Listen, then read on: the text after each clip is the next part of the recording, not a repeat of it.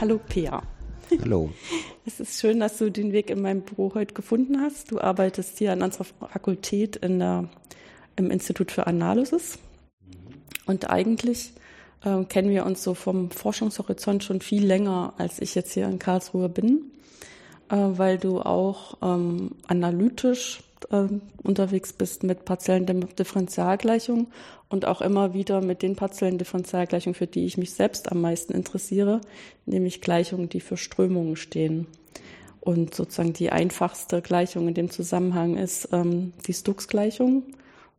Wir nennen die Gleichung, obwohl die dann vektoriell ist. Eigentlich müsste man vielleicht auch System dazu sagen, um vielleicht auch anzudeuten, dass sie nicht so einfach ist.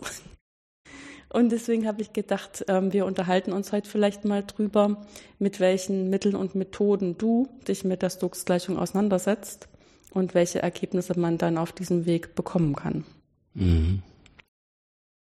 Gut, also ich habe das eigentlich kennengelernt, ähm, als ich nach Karlsruhe kam was äh, eine ganze Weile her ist und, und, und damals war Matthias Hieber hier, der da gekommen ist und ab und zu kam mal Sylvie Mugnot vorbei, die in, in Marseille ist. Damals noch nicht, aber dann ziemlich bald nach Marseille gegangen ist. Und die haben sich über den, den Stokes-Operator unterhalten. Also erstmal über den Operator und dann Navier-Stokes-Gleichung. Und da hatte ich den Eindruck, dass das, ähm, dass das ein sehr interessantes Gebiet ist. Und dass es äh, bestimmt, wenn man auf dem Gebiet was macht, Leute gibt, die sich dann dafür interessieren. Mhm. Von, von, von daher war also äh, mein Interesse da geweckt. Ähm, was siehst du denn für besondere Herausforderungen, wenn man jetzt versucht, für den Stokes-Operator was rauszufinden? Ja, die besonderen äh, Herausforderungen sind, sind da, äh, wie, wie, du ja schon gesagt hast, dass es, dass es ein vektorielles Problem ist. Das macht das etwas schwieriger. Die, die große Herausforderung äh, da von, von, von mathematischer Sicht ist ja, dass wenn man den Stokes-Operator sich hinschreibt, dann ist das als Differentialoperator sowas wie der Laplace-Operator. Aber der Raum, auf dem man den sich anguckt, äh, sind eben divergenzfreie Vektorfelder. Und das macht die Sache kompliziert, ne? weil man allgemeine L2-Vektorfelder hat und dann betrachtet man die Orthogonalprojektion auf die divergenzfreien Vektorfelder.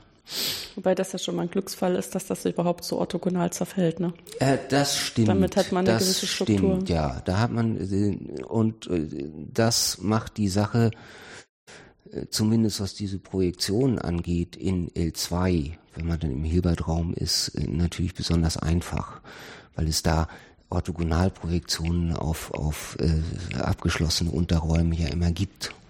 Ja, wenn man dann von L2 weggeht, wird das, wird das sehr viel komplizierter und äh, das ist ja auch das, was die Leute damals dann interessiert hat. Und wie ich dazu gekommen bin, äh, wie sieht das aus, wenn man jetzt nicht in L2 ist, sondern in LQ und Q ist ungleich 2. Ne? Dann hat man den, den Laplace-Operator da, es kommt dann wieder drauf an, was der für Randbedingungen hat. Ja, das, das sind für gewöhnlich die, die untersucht werden, sind erstmal Dirichlet-Randbedingungen. Ja, äh, wenn man das jetzt so, so von der Analysis her sieht. Ja. ja das, das, das, bedeutet ja, weil äh, das, das Vektorfeld ein Geschwindigkeitsfeld ist, ja, für die, für die, für die Strömung bedeutet das, dass man am Rand keine Bewegung hat. Ja, und das ist, das ist das, was dann in dem Umfeld No Slip heißt. Ja, man stellt sich halt vor, dass der Container bleibt stehen. Und weil man an die Kontinuität der Welt glaubt, dann stellt man sich vor, dass die erste Schicht des Wassers das genauso macht. Richtig. Ja, ne? Und das ist, das ist das eigentlich, was, was da am meisten untersucht ist, gerade in, in analytischer Hinsicht. Jetzt äh, kann man sich natürlich fragen, inwiefern das realistisch ist. Und da, da kann man, kann man dann natürlich Zweifel haben und es gibt eine Reihe von anderen Randbedingungen. Ja, es hängt am Rand, ne? Also je nachdem, ja. wie glatt der ist. Ja, ja, richtig. Ähm, ob das jetzt so glaubwürdig richtig, ist oder nicht. Richtig. Ne? Das, das, das hängt am Rand und an den, an den Randbedingungen, denn, denn äh, vom, vom Differentialoperator ist das der Laplace-Operator, was eigentlich was, was ganz Schönes ist. Ja, über den wissen wir einfach viel, ne? Ähm, richtig, gerade was, was so innere Regularität angeht, ist das alles sehr schön. Und äh, die, Sachen werden dann äh, schwierig, wenn, wenn man eben Randbedingungen betrachtet, weil ähm, und und und und äh, Ränder mit verschiedener Regularität, weil weil zum Beispiel die Regularität des Randes auch äh, die die die Sachen mit der mit der Projektion, also die den Helmholtz-Projektion heißt, auf die divergenzfreien Vektorfelder beeinflusst. Ja. Wenn man sich das hinschreibt, dann, dann äh, steckt da nämlich, äh, das, das kann man machen zum Beispiel mit Pseudodifferentialoperatoren und dann steckt dahinter etwas, was, was nicht lokal ist. Ja, und das heißt, dass, dass äh, Regularität des, des, des Randes Einfluss hat, nicht nur da, wo der Rand ist, sondern, sondern eher globaler Natur, wenn man, wenn man auf so einem beschränkten Gebiet mhm. unterwegs ist. Das, das macht die Sache äh, mathematisch kompliziert. Ja, das liegt daran, dass man normalerweise eben versuchen würde, solche Störungen, die über den Rand kommen, abzuschneiden äh, mit mhm. glatten Cut-off-Funktionen und das dann auf diesem kleinen Gebiet äh, zu kontrollieren und dann am Ende irgendwie wieder zusammenzusetzen. Das ist so diese klassische Theorie, wie man auch über den Laplace-Operator relativ viel rausbekommen hat. Aber wenn das halt nicht geht, wenn das Abschneiden nicht funktioniert, weil das halt inhärent sich auf das ganze Gebiet auswirkt, ja. dann ist das halt, da muss man neue Ideen haben. Richtig. Ähm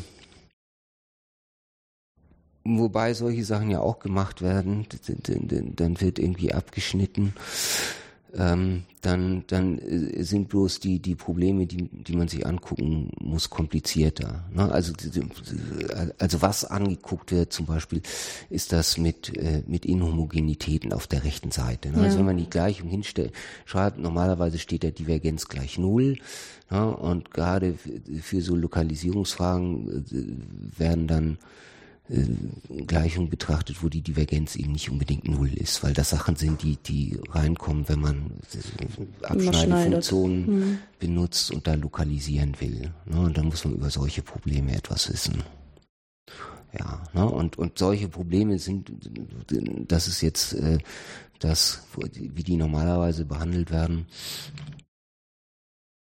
dass man einem lokalisiert, dann ein, ein, Sachen hat, wo man vom Rand weg ist und und und dann äh, das auf den Ganzraumfall zurückführt, wo kein Rand da ist, was sehr viel einfacher ist, wo auch alles ne, Projektion und und und Operator schön äh, kommutiert und dann auf Probleme, wo man den Rand dabei hat und, und, und das versucht man dann auf den Halbraum zurückzuführen. Ne? Da hat man also einen Halbraum, den muss man gesondert betrachten und dann versucht man mit Störungsargumenten äh, so gestörte Halbräume anzugucken und dann muss man das am Ende wieder zusammensetzen.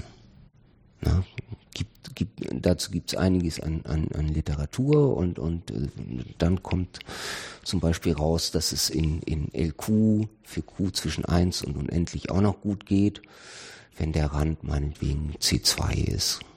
Also zweimal stetig differenzierbar, zweimal die Funktion, die den Rand darstellt an der Stelle. Und diese zweimal stetig Differenzierbarkeit hängt aber dann auch direkt damit zusammen, dass wir auch zweite Ableitungen in dem Operator haben. Ja, das hängt auch damit zusammen und, und äh, damit zusammenhängt auch, dass man eine schöne Beschreibung des Definitionsbereiches hat. Ja, dass, dass also zweite Ableitungen auch wieder in LQ sind und man die entsprechende Randbedingung dazu hat. Hm, das hängt auch an der Randregularität. Hm. Ja. Ich meine, wenn man sich jetzt mal übersetzen will, äh, für jemanden, der sonst nicht mit Operatoren arbeitet, äh, was ein Operator ist, heißt das ja eigentlich hm, so lax ausgedrückt. Ich stelle mir vor, ich hab, lasse eine bestimmte Klasse von Funktionen zu, mhm. ähm, werfe die der Gleichung vor und gucke dann, was die Gleichung da ausspuckt. Und das bezeichne ich dann sozusagen als Bild von dem Operator. Und äh, wir machen das Ja. ja eigentlich deshalb, weil es uns dann leichter fällt zu sagen, wie wir das lösen, nämlich indem wir den inversen Operator finden.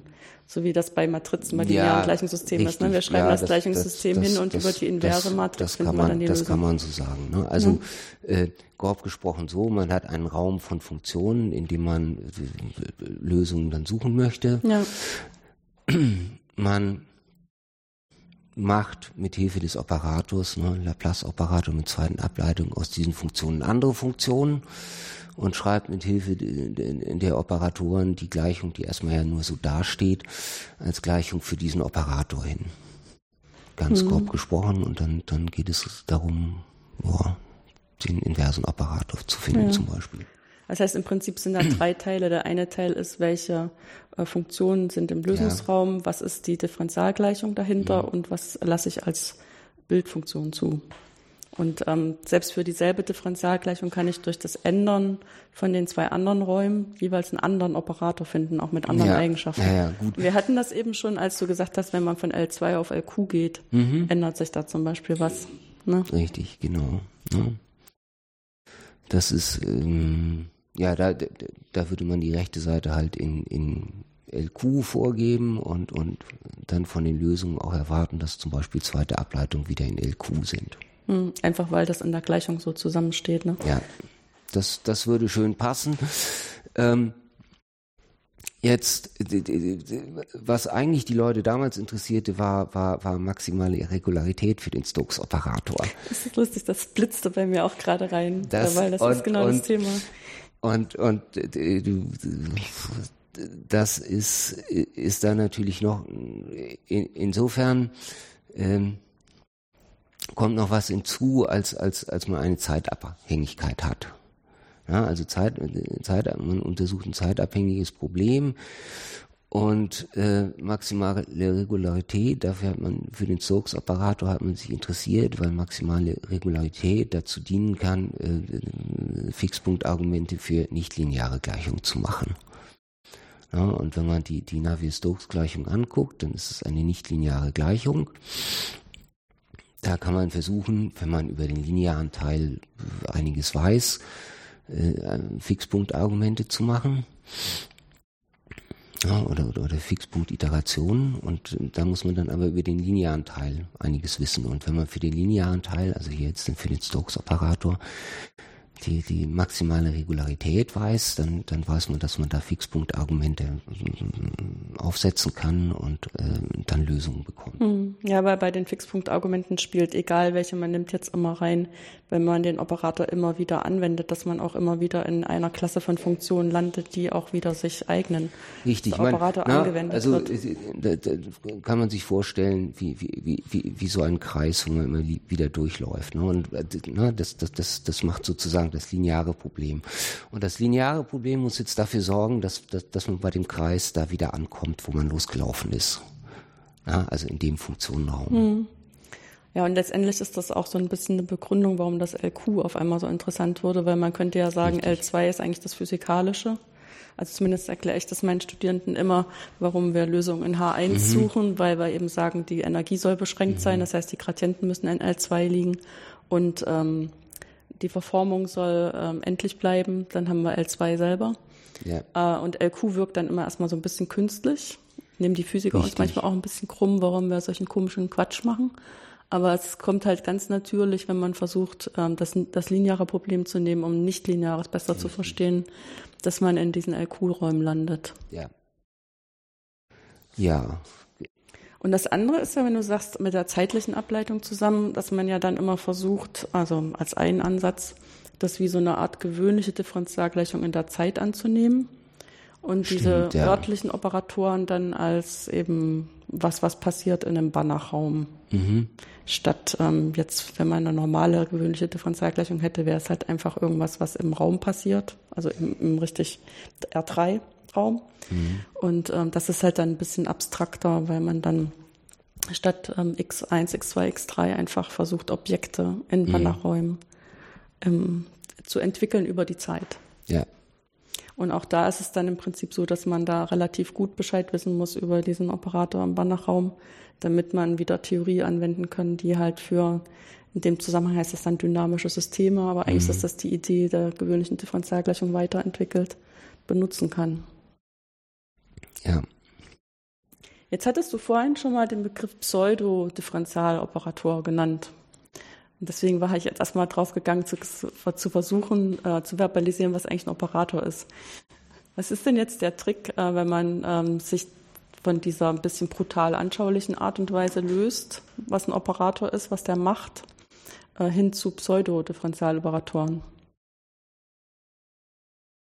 Da war ich jetzt vielleicht etwas unvorsichtig, was, das, was die Pseudodifferentialoperatoren angeht. Also ähm, sagen wir so. Na, das ist eigentlich das, das, das äh, Resultat, was da, was da in dem Umfeld sehr wichtig ist. Das ist was von Giga und da geht es um, um äh, sogenannte Bounded Imaginary Powers vom, vom, vom Stokes-Operator. Und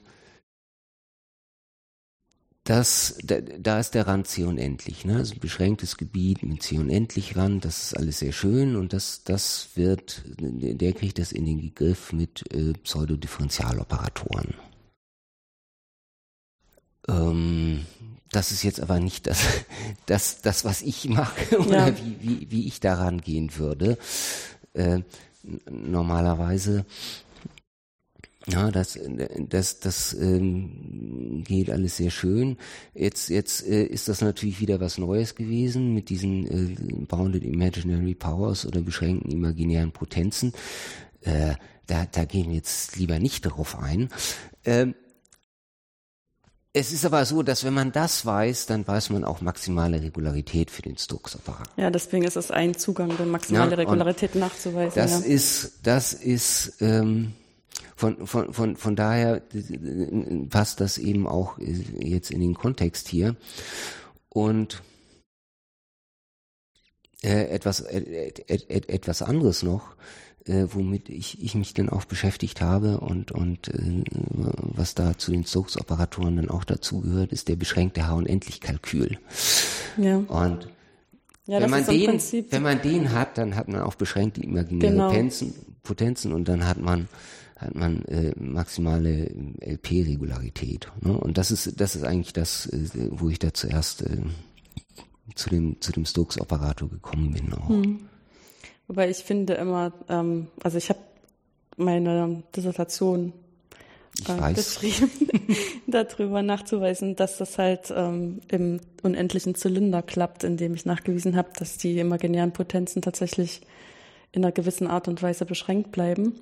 Und in, damals fand ich, also ich meine, das ist ja schon ein bisschen abgefahren, so also einen abstrakten Operator zu haben und dann von dem Potenzen zu definieren und dann nicht ja. nur irgendwelche Potenzen wie Quadrat oder hoch drei, sondern was, was tatsächlich eine imaginäre Zahl ist, und zwar rein imaginär. Also i mal ja, irgendwas. Ja. Ne? Und die werden dann aufsummiert, um äh, den Operator darstellen zu können. Aber selbst diese, dieser abstrakte Zugang, den fand ich leichter zu vermitteln in der Motivation für mein Forschungsthema als das H-Unendlich-Kalkül. Ah.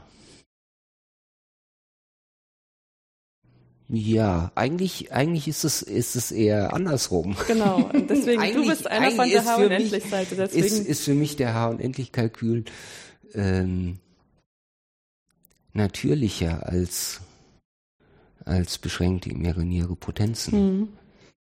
Ähm, also ich meine, die, die, hat man dann dann natürlich auch, aber das, das, das mit dem H- und Endlich-Kalkül, das ist schon eine schöne Sache.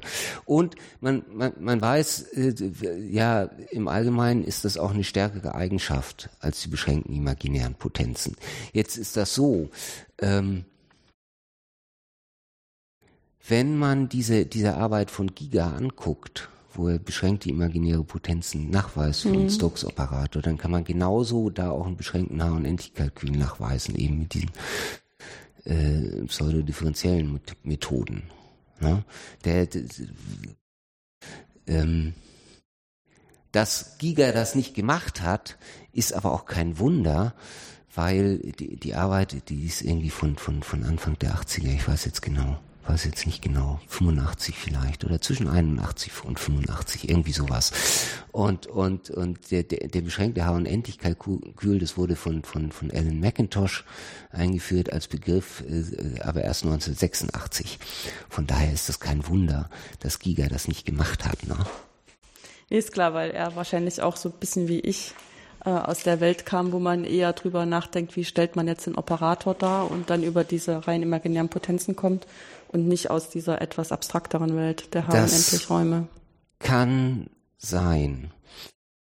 Ähm, wobei äh, das ja so ist, äh, dass, dass ähm, Macintosh äh, dazu kam mit dem H- und Endlichkeit-Kühl, weil er, weil er irgendwie ein Kato Square Root Problem äh, untersuchen wollte, was, was für sich genommen auch eine relativ abstrakte Frage ist. Ähm, er, er hat dann auch herausgefunden äh, durch ein Gegenbeispiel, dass das in der vollen Abstraktheit und Allgemeinheit das so nicht stimmt. Und die Frage war dann, wie das für Differentialoperatoren aussieht. Und eine wichtige Anwendung, und das, das ist auch etwas, was dann äh, 20 Jahre vor der, vor der Lösung des Problems eigentlich äh, auch, auch von Macintosh und anderen äh, bewiesen wurde und ein Spezialfall war, ist eben das Cauchy-Integral auf einer Lipschitz-Kurve. Ja. Und äh, das hat dann ähm, unmittelbare Anwendungen auf Randintegralmethoden für Randwertprobleme. Und dann schließt sich der Kreis, wenn man so will, äh, zu der, zu der Helmholtz-Projektion. Ja. ja.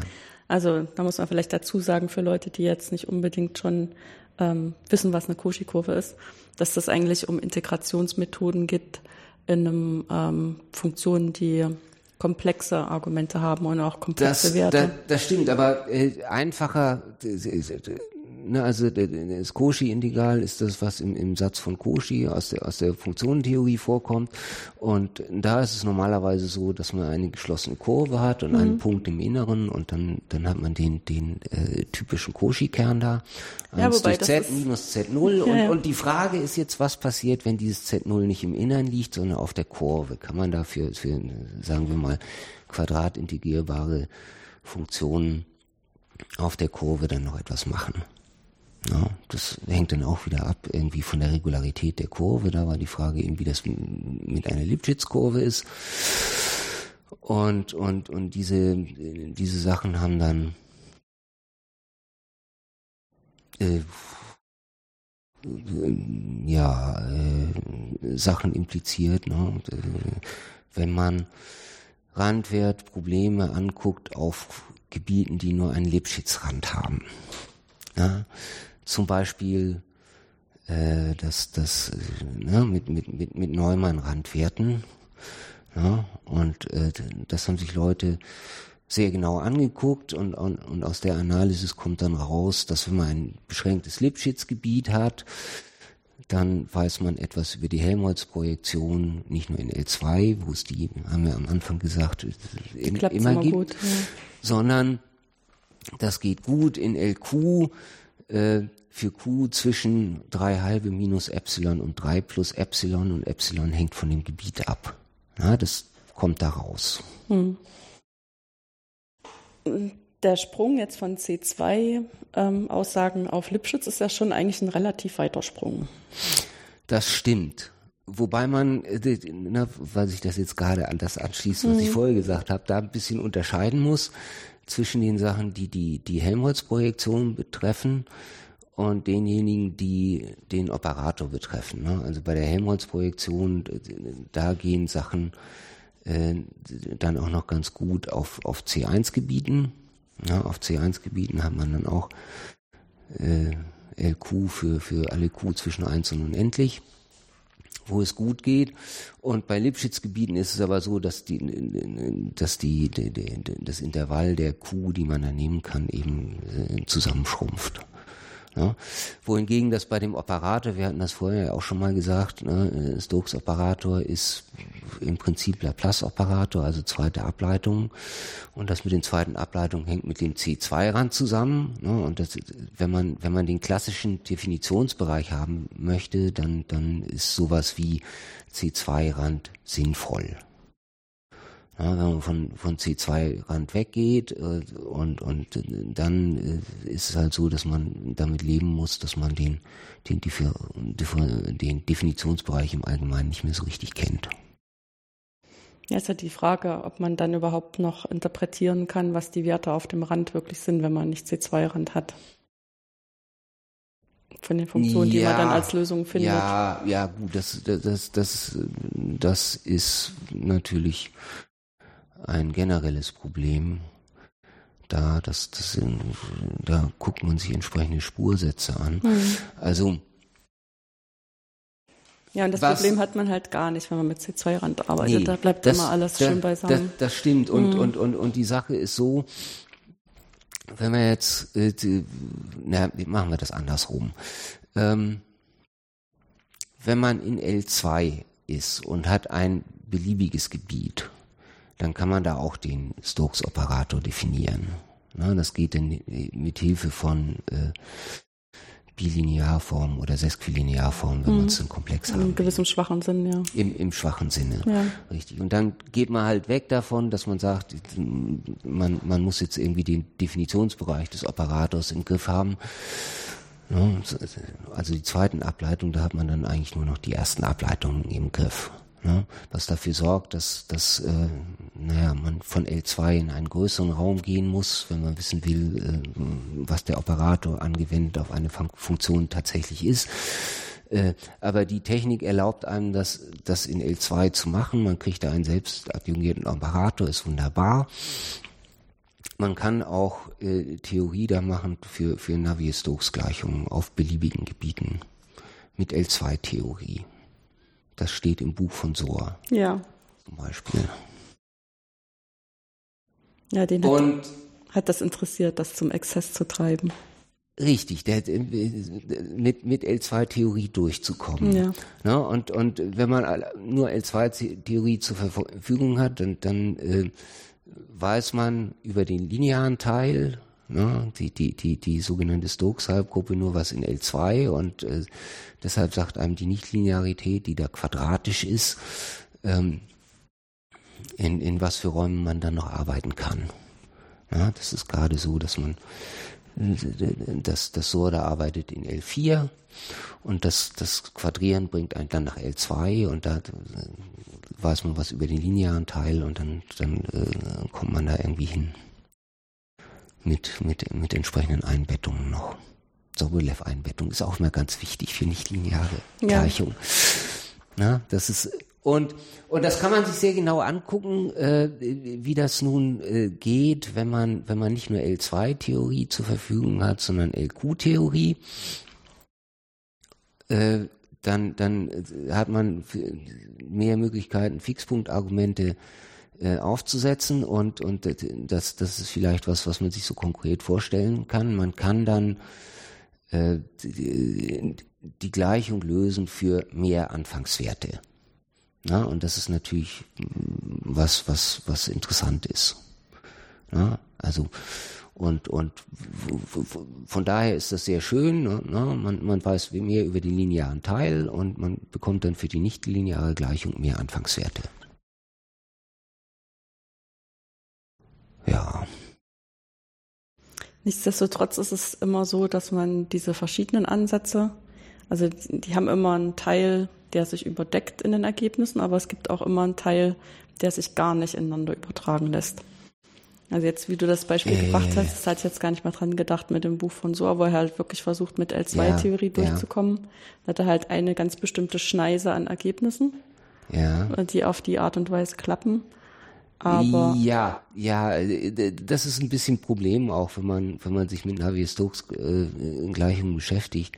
Natürlich, äh, das sind äh, interessante Gleichungen. Von, von, zum einen mathematisch, das sind, das sind Gleichungen, die, die wichtig sind ne, für die Ingenieurwissenschaften. Mhm. Und das sorgt dafür, dass es da äh, furchtbar viel Literatur dazu gibt.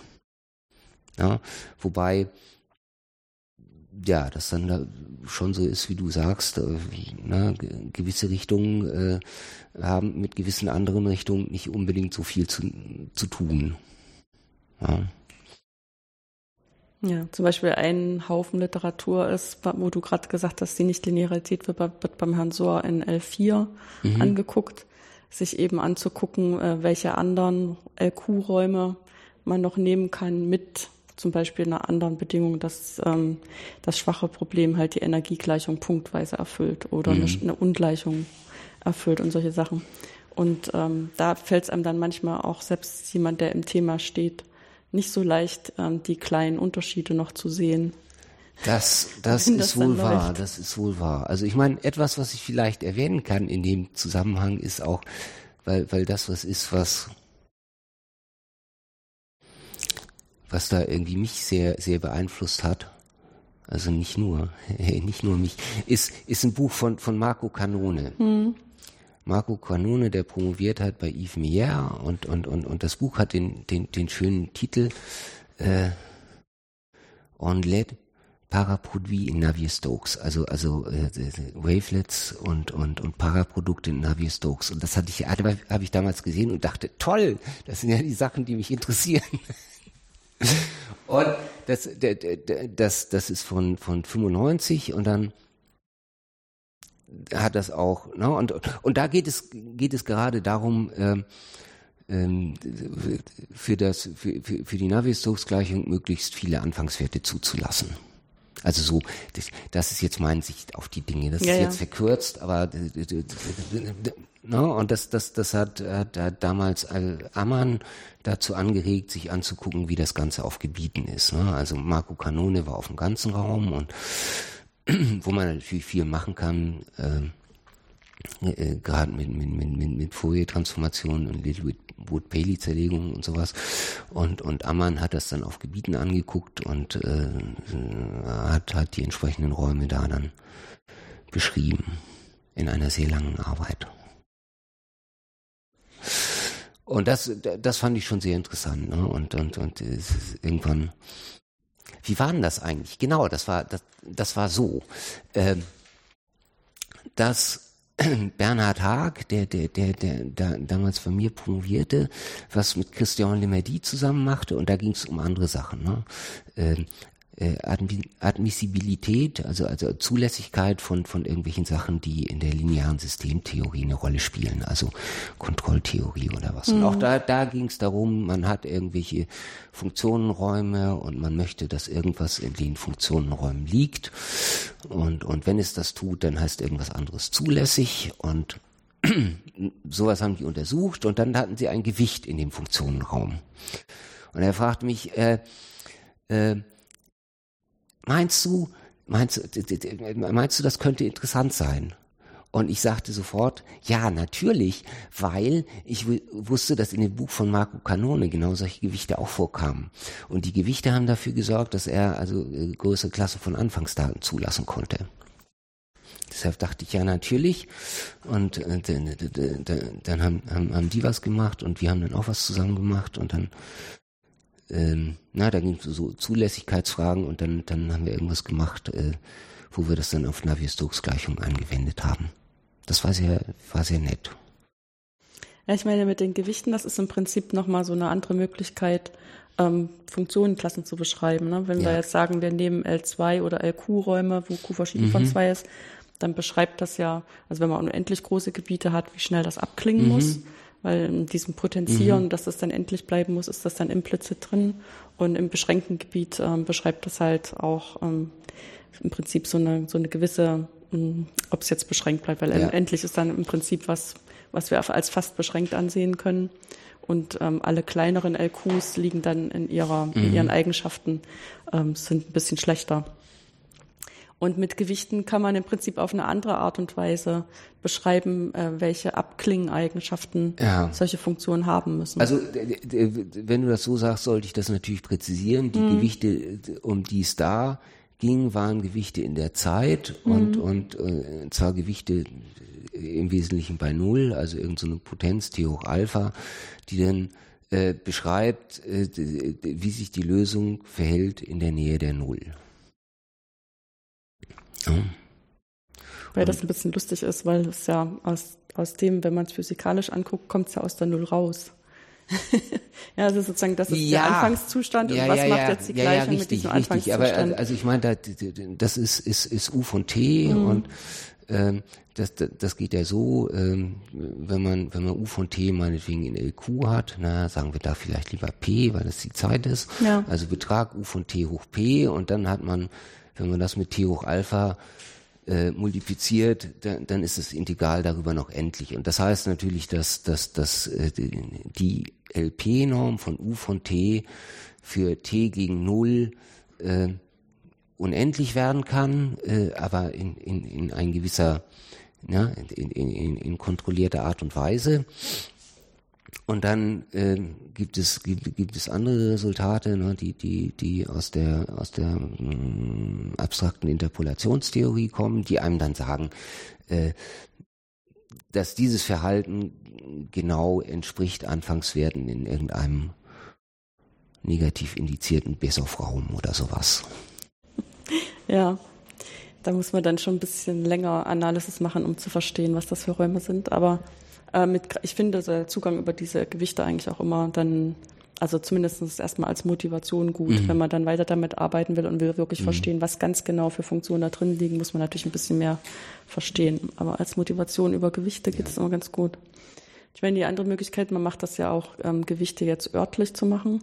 Wenn man zum Beispiel ja, solche klar. Gebiete hat, ähm, die entweder unendlich lang sind, wie mein unendlicher Zylinder, mhm. der vorhin schon mal vorkam, mhm. oder bei den Lipschutzgebieten in den Ecken. Da kann man halt mhm. halt den Abstand von ja. der Ecke äh, noch mit reinbringen und äh, weiß halt, dass bestimmte Funktionen, die man vielleicht gerne zulassen würde, in der Ecke unendlich werden, mhm. aber eben erst da und kann das dann über solche Gewichte noch ein bisschen besser beschreiben. Stimmt. Ne? Eine andere Möglichkeit sind ja, oder, oder ein anderes Gebiet, wo sowas eingesetzt wird, sind, sind so degenerierte Sachen am Rand. Ich meine, das, was du mit der Ecke beschrieben hast, das ja. wird ja dann, äh, im Prinzip auch ja, so umgeschrieben. Ja. Ja, oder wenn äh, unterschiedliche Randbedingungen an einer Stelle zusammentreffen, mhm. äh, dann kann das auch dazu führen, dass das eigentlich ähm, nicht als punktweise Lösung interpretiert werden kann. Und ja. dann muss man das auch irgendwie ausdrücken, in welchen Räumen das trotzdem noch sinnvoll mhm. ist. Mhm. Richtig. Mhm. Wenn du jetzt ähm, anschaust, was du gemacht hast, äh, was, was sind denn jetzt so Ergebnisse, die du publiziert hast? Mh, Ergebnisse, die ich publiziert habe. Also es ist, das ist, glaube ich, das erste. Das ist in der Arbeit mit, mit Lutz Weiß und, und Nigel Colton zusammen. Mhm. Äh, da geht es um den H- und Endlichkalkül und da ging es da ging's um, um beschränkten H- und Endlichkalkül für den, für den Stokes-Operator. Ja. Ne? Stokes-Operator auf beschränkten Gebieten. Das war dann, ja, für das, was dann richtig war, C2 plus Alpha. Bisschen mehr als C2, ja. Hm. Bisschen mehr als C2 ja. und, und, und vorher gab es, wie gesagt, das, das haben wir vorher erwähnt, das, das, das von Giga mit, mit für C unendliche ja. Länder und äh, etwas von, von André Noll und Jürgen Saal, da war der Rand C3. Ne? Die haben lokalisiert und zum Zusammenbauen brauchten dann irgendwie C3-Rand.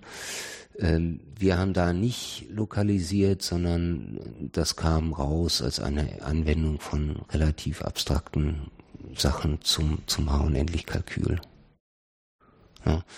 ja, und da hat man dann aber auch das Gefühl, das ist dann, ähm, geht nicht besser, ne? Also ein bisschen Schlupf braucht man, dieses Plus Alpha weil man im Prinzip irgendwelche Störungen noch ja, klein kriegen muss. Das war das, das mit dem Plus Alpha. Ähm, das, das, das war leider etwas, was da, was da in, reinkam, mhm. bedauerlicherweise. Das, das, wie das reinkam, sieht man mal so direkt. Ne? Das ist, das ist ein bisschen schwierig zu sehen. Mhm. Das haben wir leider auch nicht gleich gesehen. Aber gut, das gibt es. Dann ähm, gibt es eine Theorie ähm, für, für unbeschränkte Gebiete. na, die gleichmäßigen C2-Rand haben von, von Favi, Cuzzone und Soa. Die haben sich das angeguckt für den Stokes-Operator, die haben auch Navier-Stokes-Gleichungen angeguckt, die haben äh, maximale Regularität für den, für den Stokes-Operator gehabt und, und ich, ich habe dann gesehen, dass man mit, mit, mit den Techniken, die wir da vorher hatten in der anderen Arbeit, da dann auch einen beschränkten H- und Endlichkalkül hinkriegt. Ja, das dann, ähm, dann gibt's die Arbeit mit, mit, mit Bernhard Haag zusammen,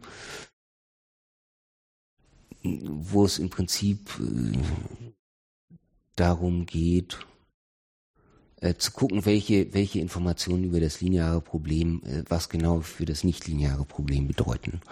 Ja, da haben wir als Anwendung drin auch, auch äh, die, die, die, die Sachen für, für allgemeine Gebiete, Navier-Stokes-Gleichung, allgemeine Gebiete, mhm. was kann man für Anfangsdaten zulassen. Da gibt's die Sache von SOR, was wir erwähnt haben, da gibt's einen anderen Artikel von Sil Sylvie Monod und so wie wir das angeguckt haben, das erlaubt nun, äh, die beiden Sachen zu vergleichen und, und, und da auch genauere Angaben zu machen, wie der große Raum nun tatsächlich äh, aussehen kann.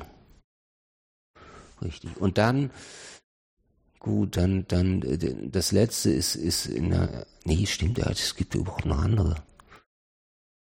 Gut, ja. aber das sind andere Randbedingungen. Da habe ich ja. mit Matthias Uhl was zusammen gemacht. Die sind, die Randbedingungen sind einfacher, weil, weil die Schwierigkeit, dass die, die Helmholtz-Projektion mit dem Laplace-Operator nicht vertauschbar ist, bei den Randbedingungen nicht auftreten und da wird einiges einfacher und dann kann man da mehr dazu machen dann kriegt man auch nicht nur einen beschränkten H- und Endlichkalkül hin, sogar, sondern sogar noch einen sehr viel schöneren, wo die Funktionen nicht holomorph sein müssen, sondern meinetwegen C unendlich mit kompakten Träger sein können.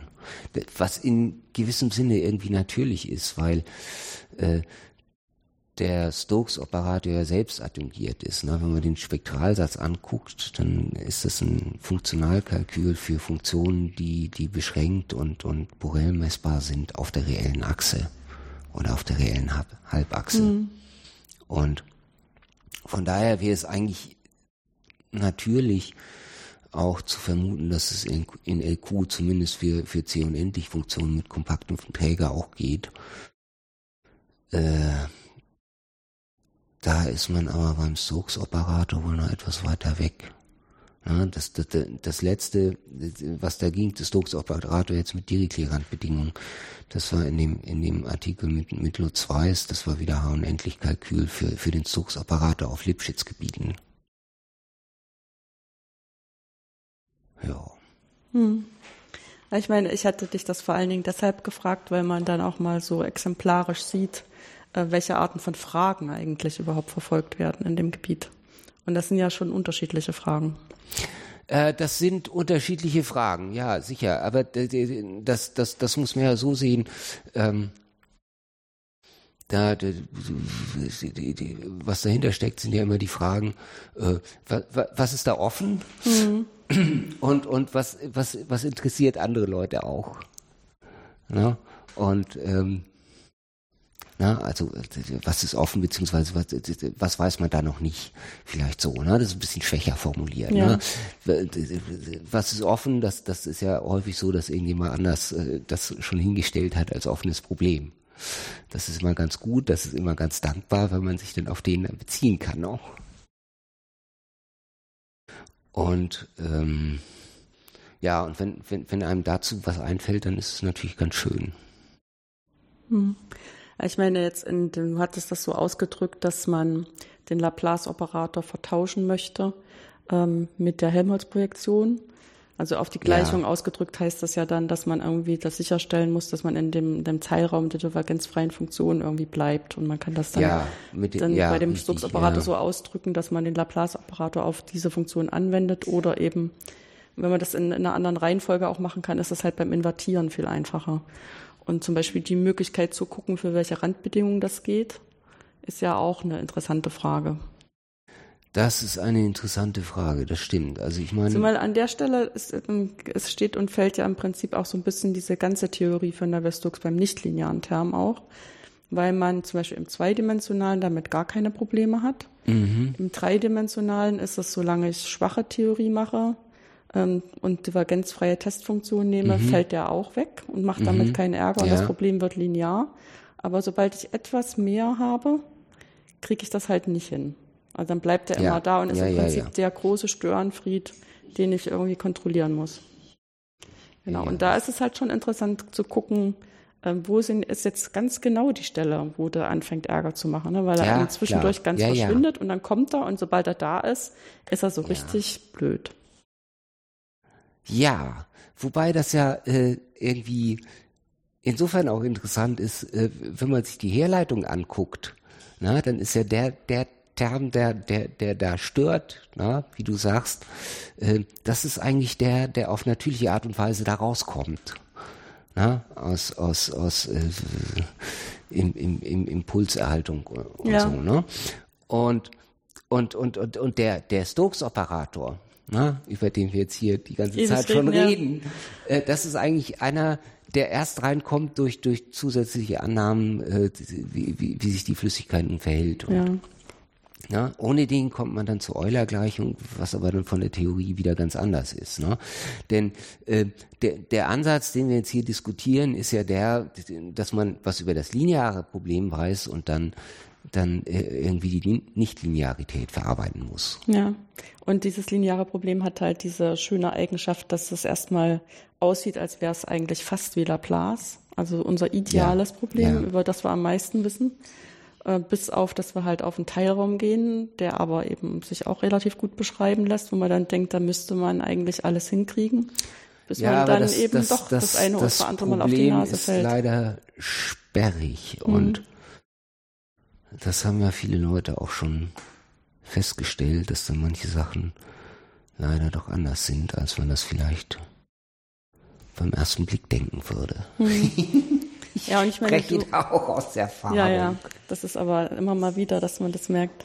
Ähm, du hattest ja vorhin gesagt, ähm, die Hoffnung ist damit verbunden, in LQ-Räumen viel rauszukriegen, weil das ja eigentlich selbst adjungiert ist.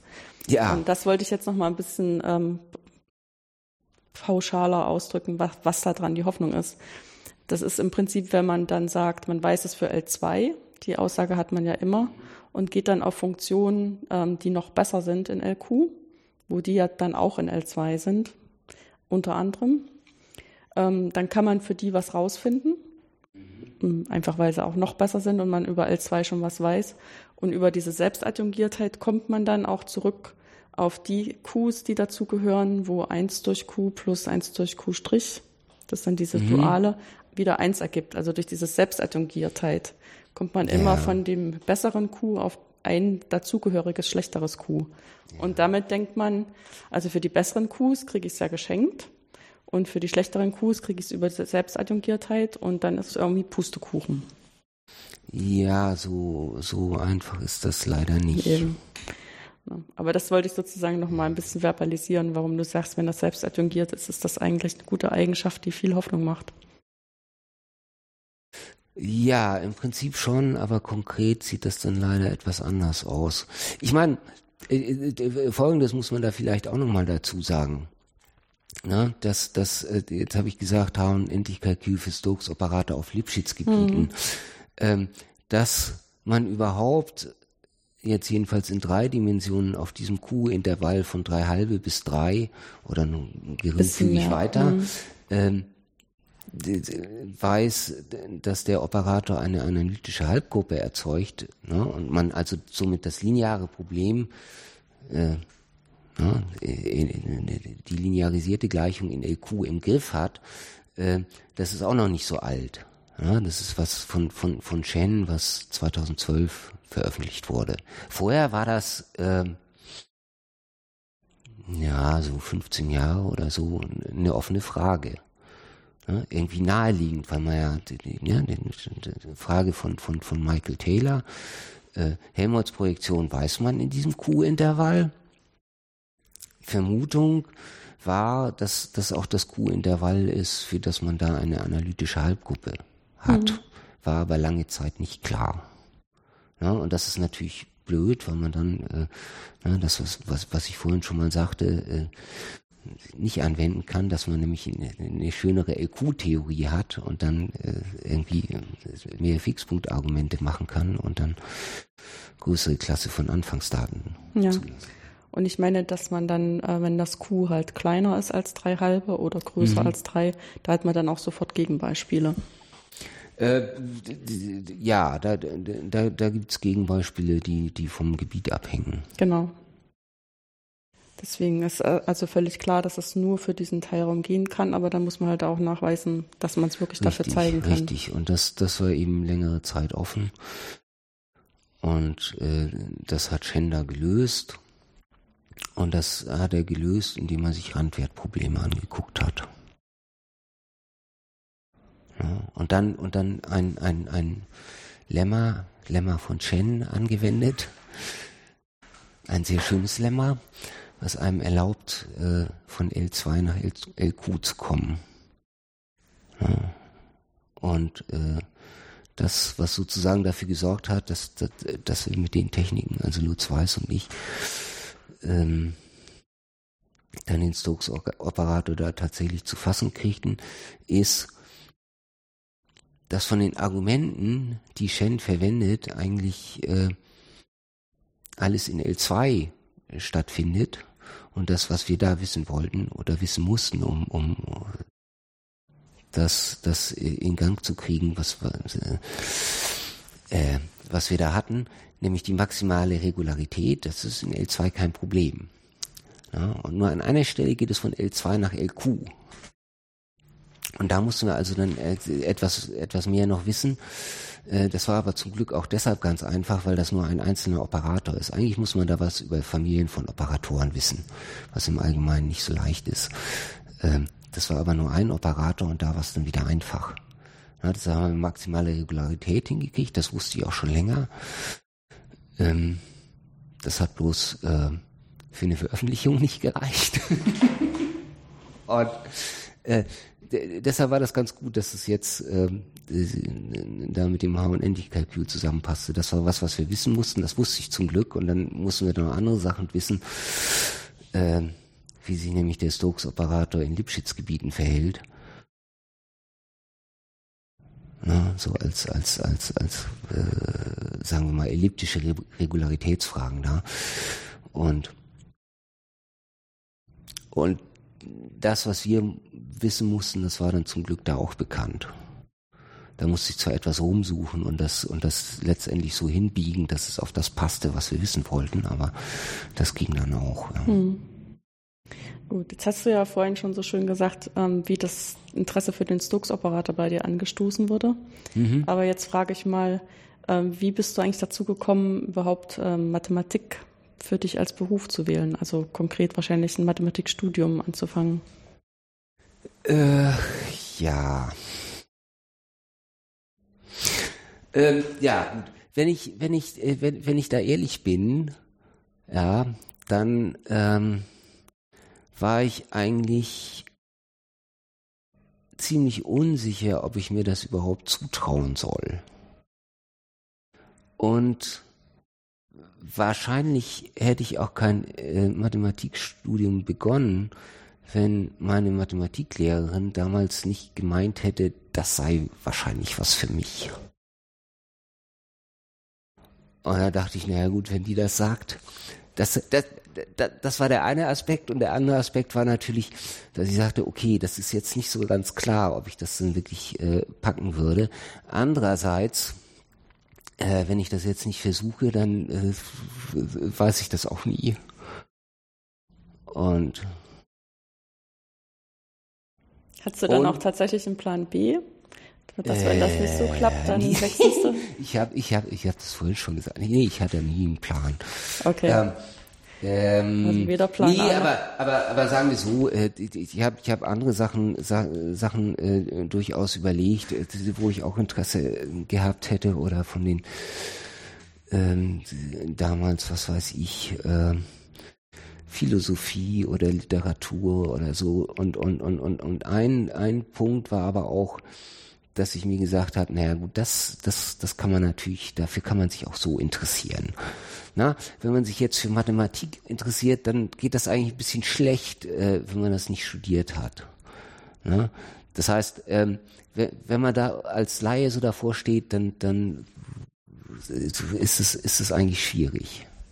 Na, das ist bei anderen Sachen äh, nicht unbedingt so. Ja, bei anderen Sachen ist es einfacher, sich zum Beispiel für ein ganz bestimmtes Thema zu interessieren und da dann tief zu bohren, auch in der Freizeit. Ähm, Mathematik ja, hängen viele Sachen ja, oder, dann doch zu oder, sehr zusammen. Oder sagen wir äh, anders, äh, viele Sachen sind ja, sind ja vielleicht erstmal zugänglicher. Mhm. Also ich meine, da, kann man sich vielleicht auch eher was drunter vorstellen oder oder ne, wenn man wenn man sagt Biologie und so, kann man sich was drunter vorstellen. Chemie kann man sich auch was drunter vorstellen. Ja, Mathematik, äh, das, das, was als, als, als Frage dann kommt, was, was, was macht man denn da überhaupt? Gut. Ähm, andererseits, naja, eben, ich meine, wenn man sich nun mal dafür interessiert und, und, und da vielleicht was machen möchte, dann, dann, ja, dann, dann ähm, sollte man es vielleicht schon studieren. Na, das, das war auch ein Punkt dabei. Okay, und dann habe ich da angefangen. Das ging dann so äh, gar nicht schlecht, eigentlich, äh, also, also besser als gedacht. Also, also die, die, die Sorgen, ob ich das denn ähm, tatsächlich würde schaffen können, äh, die, die, die, die, haben sich dann auch etwas gegeben. Na, man, man, man, guckt ja so rum, was da, was, was, da andere Leute machen, wie die so sind im, im, im, im, im Studium und so. Und natürlich, natürlich gibt es in, in Mathematik, äh, kann, kann das immer passieren und passiert ganz leicht, dass da, dass, dass es Leute gibt, die, die alles ganz äh, toll äh, können und, und, und irgendwie so, äh, sagen wir mal, schnell sind in den Sachen, äh, die sie da überlegen, dass man da natürlich überhaupt nicht mithalten kann. Ja.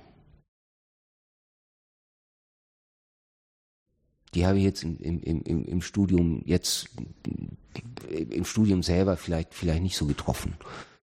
Ja, aber später, na, auf, auf jeden Fall gibt's die und und und und äh, na, das das das kann kann einem natürlich auch immer passieren, na, und und und das das muss einem natürlich auch immer klar sein, ähm, wenn man Vorlesungen macht, ne?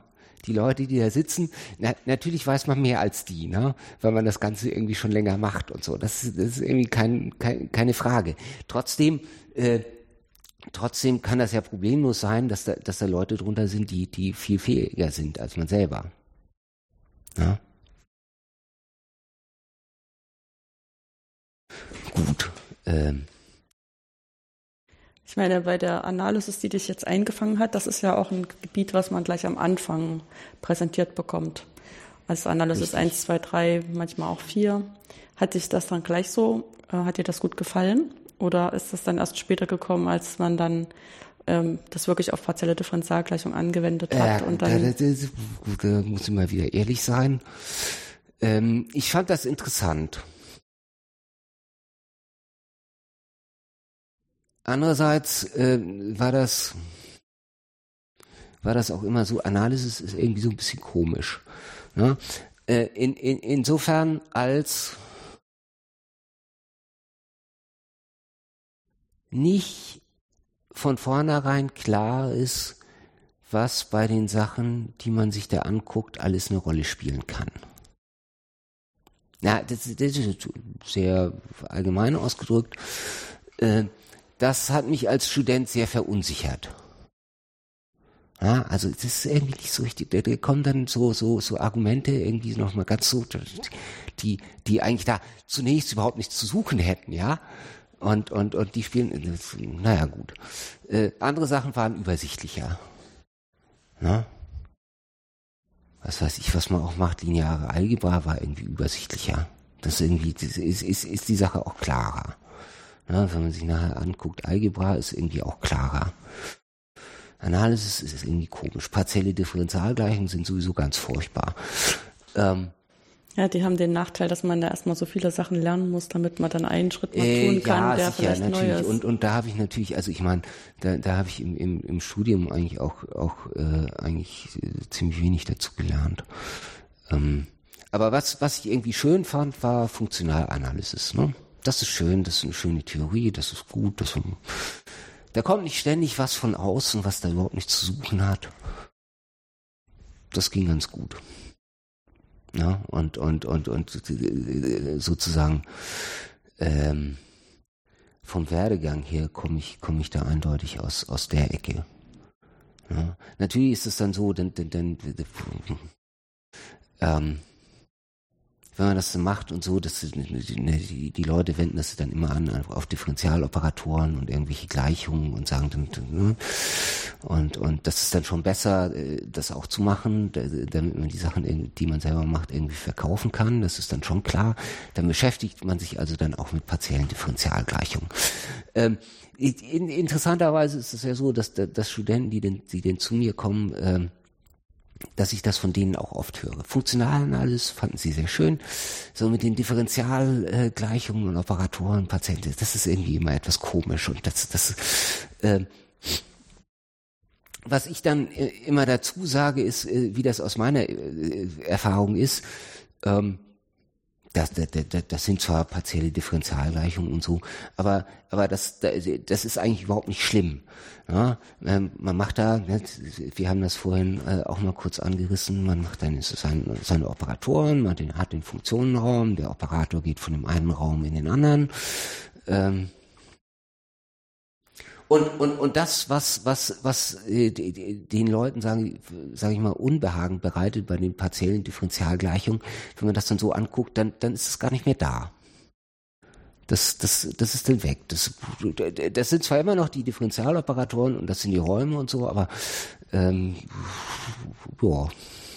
Ja, weil Damit kann man dann ganz gut arbeiten. An der Stelle fokussiert man sich halt auf die eine Struktur, die wirklich die relevante Struktur ist, die was zur Lösung sagt während man bei der partiellen Differentialgleichung relativ viel diffuse Informationen hat. Ja gut, äh, also ich meine, äh, die, die, die Frage ist ja auch, äh, was ist eine Gleichung überhaupt? Hm. Also Jetzt werden wir Vorher, doch irgendwann habe ich auch schon mal. Was ist eigentlich nee, äh, äh, äh, diese, das ist ja schon eine Frage. Was, ja. die, die, die, Gleichung ist was, was da steht. Ne? Da schreibt man hin und dann steht das da. Irgendwo steht gleich und dann steht auf der anderen Seite auch noch was. Und das ist eine Gleichung. Aber was ist die Gleichung überhaupt? Ähm, ja, ne, die, hm. äh, eigentlich, eigentlich ähm, wäre die Gleichung, also es ist jetzt auch nicht von mir, macht aber auch nichts. Ähm, mehr so auf, als, als Aufforderung zu verstehen, damit etwas zu machen. Das heißt also, ne, die, die, die, die, die, die Gleichung, äh, wie sie so dasteht, muss eigentlich interpretiert werden. Ja?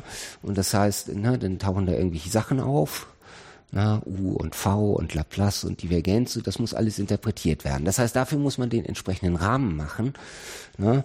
Und dann ja, und, und, und zum Beispiel sagen, was eine Lösung ist und, und, und all sowas und, und beziehungsweise was man in, im gegebenen äh, Kontext jetzt als Lösung verstehen will. Ne? Und, und wenn man das alles präzisiert hat, dann äh, kann man anfangen, darüber Aussagen zu machen. Vorher eigentlich nicht, weil äh, überhaupt nicht klar ist, ist, was das, was man dazu sagt, dann eigentlich damit zu tun haben sollte. Wenn, wenn, wenn, wenn nicht mal klar ist, was da steht. Ne? Ja. Also ich meine. Ja, ich meine, die Stelle, wo ich versuche, das immer besonders klar zu machen, ist, wenn man dann, ähm, ich fange immer mit dem Laplace-Problem an, bevor ich dann Stokes mache, mhm. um, übergeht von dieser punktweisen Formulierung der Differentialgleichung, wo man sich noch einbildet, mhm. man weiß, was man da hingeschrieben hat. Ja. Äh, auch wenn man das am Ende dann für unendlich viele Punkte gar nicht überprüfen kann. Mhm. Ja, gut. ja, aber dann äh, überzugehen zu sagen, ich mache das jetzt als schwache Formulierung, mhm was eigentlich eine Formulierung ist, wo ich eigentlich komplett den Boden unter den Füßen verliere, wie ich das noch überprüfen kann. Also eine Zahl auf der linken Seite ist immer gleich einer Zahl auf der rechten Seite für alle Testfunktionen, die ich zulasse. Das sind nun endlich viele. Ja, aber das macht ja alles nichts. Also ich meine. Ja, aber äh, das macht nur deshalb nichts, weil ich halt die Funktionalanalysis habe, die genau dieses ähm, Konstrukt gut behandeln kann. Ja, ja, ja, ja, aber also ich meine, Man, man, man braucht halt die genaue Definition und die Ja. De Definition ist dann das, womit man arbeiten kann. Und ähm, das, das kann zwar sein, äh, dass, dass die Definition etwas unanschaulich ist, äh, aber wenn man damit arbeiten kann, dann, dann macht das eigentlich nicht so viel. Hm. Ja, das ist, das ist, in, in, in gewisser Weise ist es auch wieder schön, ne, wenn man diese schwache Formulierung hat, weil man, äh, äh, ne, die Definition äh, sagt einem genau, was man damit machen kann. Und das geht dann alles ganz gut.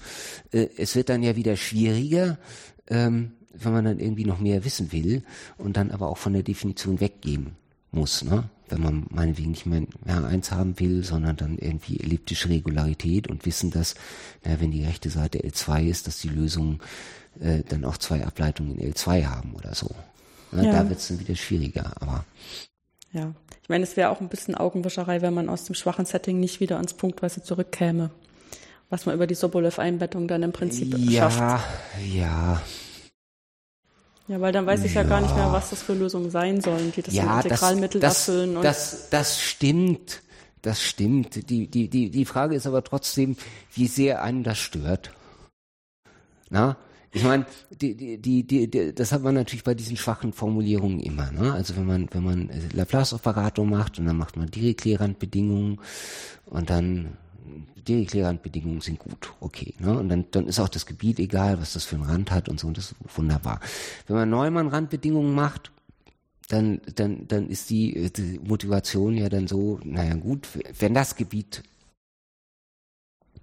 einigermaßen vernünftig ist, ne, und, und, und, dann äh, entspricht die schwache Formulierung den Neumann-Randbedingungen. Ja, äh, aber, aber äh, was, wenn das Gebiet jetzt äh, auch irgendwie ist und ne, dass man dieses Argument, was man macht, um zu der schwachen Formulierung hinzukommen, äh, nicht mehr geht, um, um davon wieder zurückzukommen. Ne? Das ist überhaupt nicht klar, was das, was das sein sollte. Ja, aber, aber, aber so ist das halt. Ne? Deshalb ist das trotzdem der, der, der Laplace-Operator mit Neumann-Randbedingungen. Beziehungsweise, äh, naja, das kann natürlich schon schlimm werden, weil, weil dann irgendwelche Leute sagen, naja, nee, aber eigentlich mit Neumann-Randbedingungen, da, da würde ich jetzt nicht, nicht, nicht diesen Definitionsbereich für die Form nehmen, sondern einen anderen. Und das wäre eigentlich der Neumann-Rand. Boah. Aber äh, das, das, das muss einen nicht groß stören eigentlich. Nee, ich meine, was dann immer gut ist, wenn man dann an der Stelle wieder irgendwas verstanden hat, wie sich bestimmte Sachen in was anderes übersetzen. Das, das ist natürlich richtig. Ne? Das, das, das, äh, das, das ist ganz wichtig, um diese, um diese Sachen zu verstehen. Ja, richtig. Aber äh, sozusagen äh, mehr auf, auf, auf einer formalen Stufe. Ja. Ne? Und, und, und wenn es dann hinreichend regulär ist, der Rand zum Beispiel, dann ist es auch nicht nur formal, sondern wirklich so. Ja.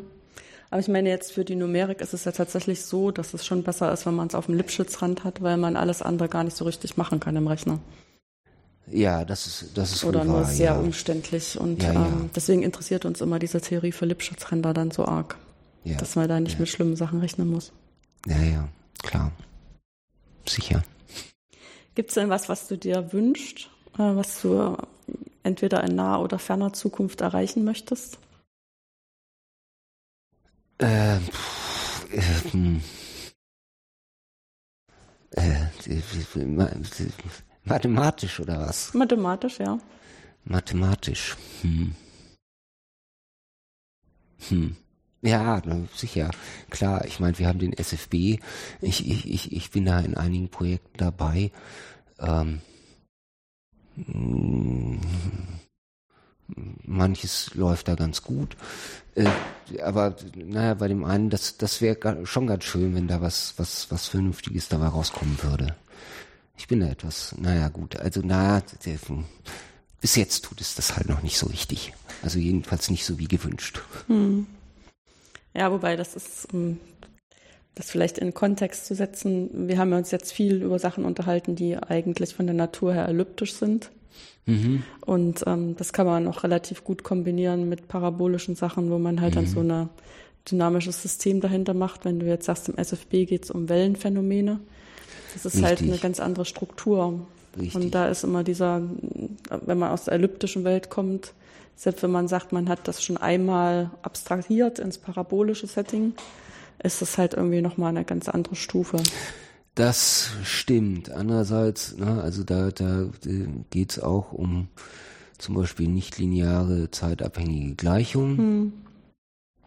Und da sind die Techniken natürlich anders, aber äh, sagen wir mal, der, der, der Grundansatz, äh, man macht ein Fixpunktargument, ne? die Nichtlinearität sagt einem irgendwie, was man da machen mhm. kann. Und man muss genügend über das lineare Problem wissen, das ist da eigentlich genauso. Ja, ja klar, ich meine, deswegen habt ihr ja auch ähm, ähm, was, was erklärt, was ihr gerne machen möchtet und die anderen haben euch was geglaubt, dass das im Prinzip möglich ist und haben das Projekt bewilligt. Nichtsdestotrotz kriegt man da schon immer mal so ein bisschen Überraschung. Richtig. Ja, Weil wir arbeiten naja. ja schon relativ viel so mit Argumenten, ähm, die so aus dem Elliptischen kommen, dass wenn ich so Störungen habe, dass ich die halt ähm, klein diskutieren kann, dass sie sich über die Zeit wegentwickeln und so. Während bei Weltgleichung äh, ist es ja umgekehrt. Äh, richtig, also ich meine, das, was du meinst, ist, ist, ist, ist so die Regularitätsfrage. Ja, ja. Ne? Und ja, und das ist im Prinzip auch so ein Mindset. Also das ist das, das woran wir so das, gewöhnt sind. Ne? Das stimmt, ja. Und das ist, das ist dann natürlich anders. Also mhm. Deswegen ist ja, das also schon sagen wir, sagen wir, dass die, die, die, die Frage, die da, die, die, die wir da konkret behandeln, ist, äh,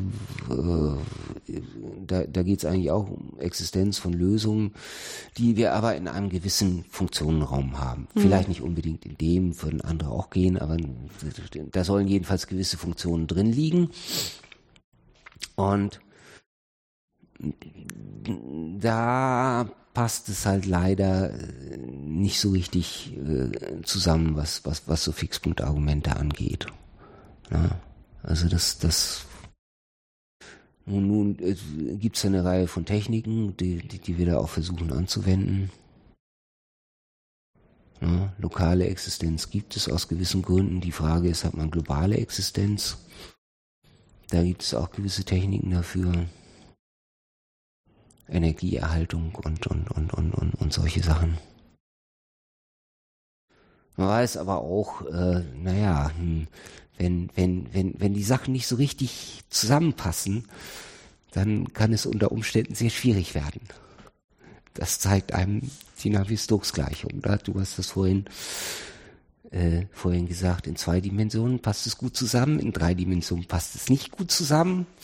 Und das führt dann prompt zu, zu, zu einem von den Millennium Problems. Genau.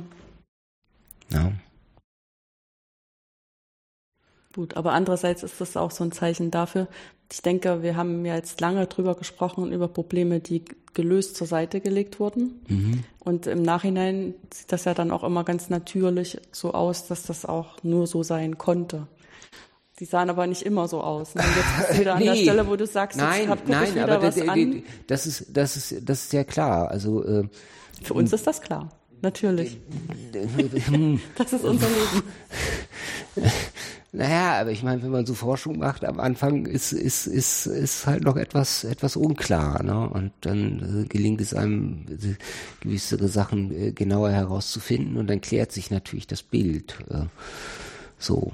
Also das wäre das wirklich was, wo es philosophisch werden könnte, wenn man dann sagt, äh, das, was man da entdeckt, ist das eigentlich vorher schon da? Und ja. das muss man nur entdecken oder oder oder oder ja. Das ist aber wirklich, wirklich eine philosophische Frage. Wahrscheinlich ist es einfach so, dass man das entdeckt. Das ist irgendwie vorher alles schon klar und ja, das aber ist, ist natürlich, hm, ja, ist natürlich fraglich, weil äh, zum Beispiel Leute sich vorher entsprechende Fragen gar nicht gestellt haben. Ja. Ja, und um bestimmte Sachen zu verstehen, muss man auch im, im Prinzip im Kopf die, den richtigen Rahmen haben, in dem man das, was man da versteht, auch formulieren kann, so dass man es jemand anderen erklären kann bevor ich das nicht tun kann, habe ich selber nur das Gefühl, das verstanden zu haben, aber ich habe es nicht wirklich verstanden. Richtig, richtig, ja. richtig. Na, der Grundsatz, wenn man was verstanden hat, dann sollte man es eigentlich auch aufschreiben können. Wenn das nämlich nicht geht, äh, dann, Dann deutet das das darauf hin, dass man etwas nicht richtig verstanden hat. Gut. Dann bedanke ich mich ganz schön, Peer, dass du dir die Zeit genommen hast für das Gespräch.